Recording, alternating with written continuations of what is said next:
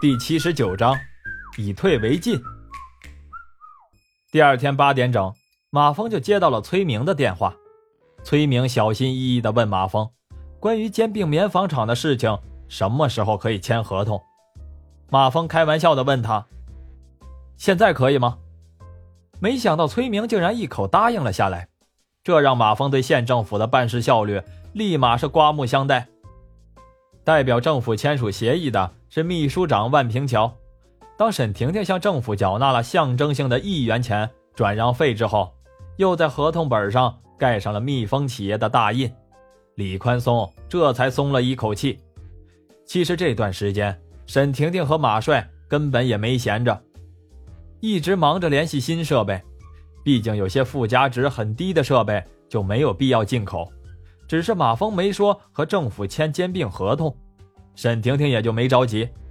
马帅可不一样，他这半辈子呀都献给了棉纺厂，本来对这个厂就很有感情，加上周围一起共事了半辈子的同事们，现在过得都是苦哈哈，心里也难受。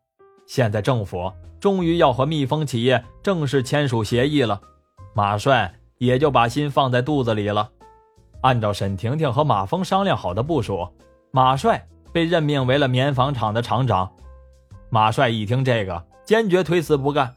沈婷婷还劝了他好久，开玩笑的说：“听阿姨常说，你经常抱怨是天没有降大任于你，也苦你心智，劳你筋骨。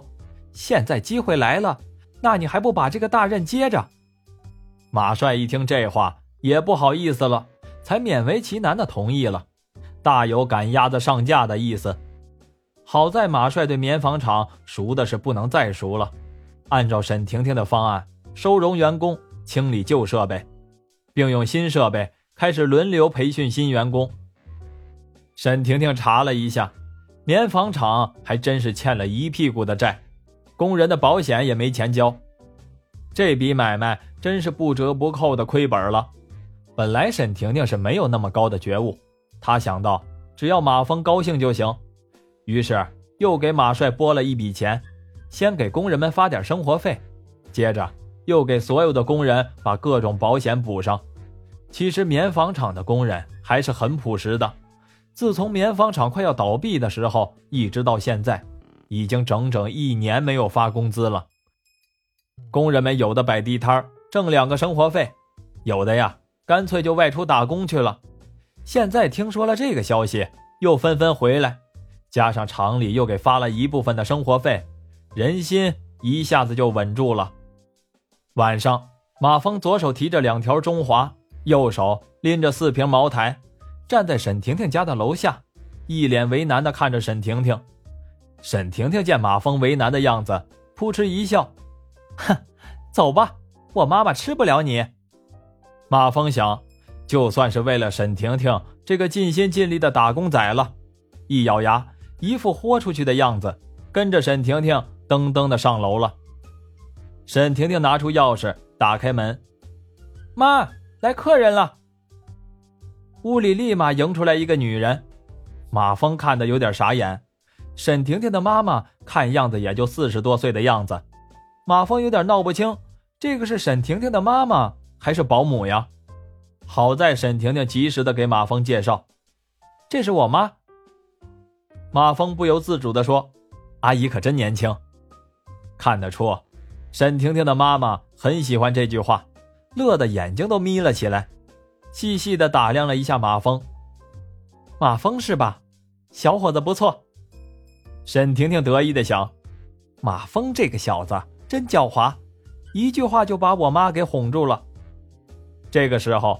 沈富华也迎了过来，脸上露出笑容。来了，婷婷给马峰找了一双拖鞋换上。沈富华把马峰让到客厅里，沈妈妈招呼了马峰几句，就到厨房忙活去了。沈婷婷也跟着去了厨房。马峰一个人和沈富华坐在客厅里，也是觉得十分尴尬。沈富华端起茶水喝了一口，随意的问马峰。你那个海水淡化的项目做的不错，你是从哪里毕业的呀？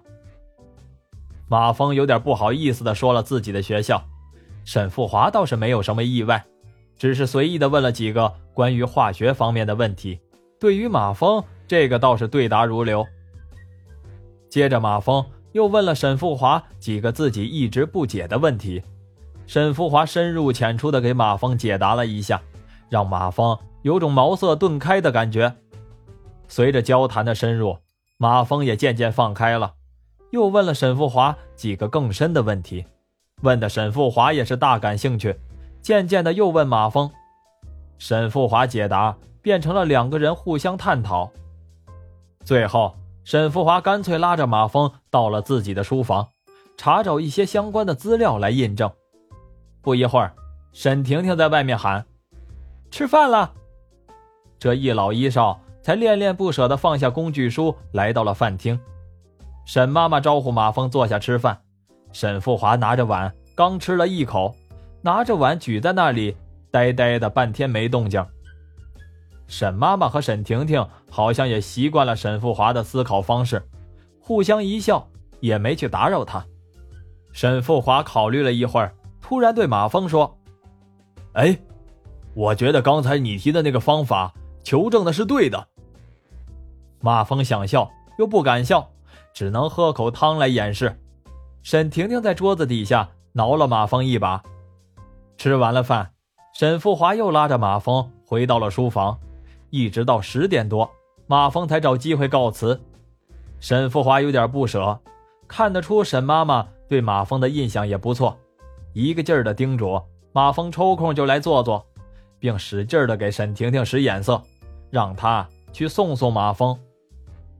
婷婷送马蜂下楼，满意的对马蜂说：“对于你今天晚上的表现，我很满意。”马蜂看了沈婷婷一眼，沈婷婷理解的笑笑：“你不要说了，我知道你要说什么，我不会放弃的，我也不会后悔。对了，你妈怎么这么年轻啊？是亲妈吗？”沈婷婷捶了马蜂一下：“你才是后妈呢！”看了看左右没有人，小声的对马峰说：“我妈妈呀，是我爸爸的学生。”比我爸爸小十多岁呢。马峰回到了别墅，一进门就见到于娟子和秦雯雯坐在客厅里，大眼瞪小眼的，像斗鸡一样。马峰一回来，秦雯雯就气呼呼的告状：“你这个合伙人脸皮可真够厚的，怎么赶也不走？”于娟子一见马蜂回来了，小宇宙是立即爆发，根本就不理秦雯雯，冲着马蜂就来了。你是不是给我设了黑名单呀？怎么我什么时候打你的电话都是用户忙？你到底什么意思？这回还真让于娟子给猜对了。马峰现在光秦雯雯和沈婷婷就够他头疼了，再加上于娟子那死缠烂打、不屈不挠的精神，他实在是怕了于娟子。反正他和于娟子约好，比赛已经改为一年一次，所以呀，他干脆就把于娟子的电话。拖进了黑名单。于娟子这段时间也没有给马蜂打电话，原因很简单，现在子曰围棋网上热门话题就是高升中间那几手失误是怎么下出来的，网友们议论纷纷，七嘴八舌，什么猜想都有。其中最接近事实，也被大多数网友认同的是，高升在下棋中间突然肚子不舒服，上厕所的功夫。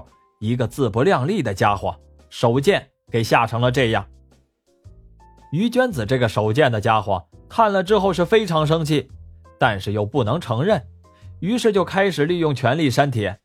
此举反而引起了发帖者的强烈不满，到处转帖，弄得于娟子以为马蜂肯定是看见了这个帖子，所以他这个手贱的人都不好意思去见中间上厕所的这个家伙了。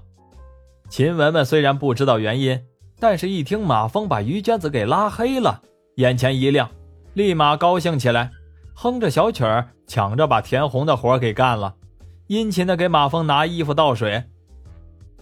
于娟子见秦雯雯的装模作样，更加生气了，伸手从兜里掏出一张支票，啪的一声拍到了桌子上，对马蜂说：“这是你的分红，你要是不愿意干了，就明说。”秦雯雯小声说：“谁稀罕呀？”一边飞快的用眼扫了一下支票，不禁对支票的数额大吃一惊。马峰拿起支票看了一眼，嘴巴张成了个 O 型，吃惊地说：“这么多！”于娟子这回得意了，总算是找回了一些面子。但是于娟子可是聪明人，她知道这个时候该怎么做，委屈的抹着眼泪，一声不吭。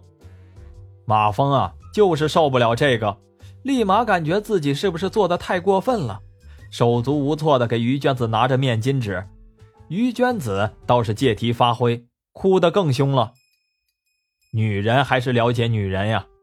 秦雯雯在旁边看着于娟子的表演，皱着眉头，小声的说：“装样。”马峰挥挥手，对秦雯雯说：“你就别添乱了，回屋去。”秦雯雯把手里的靠背往沙发上一扔，哼了一声，气呼呼的上楼了。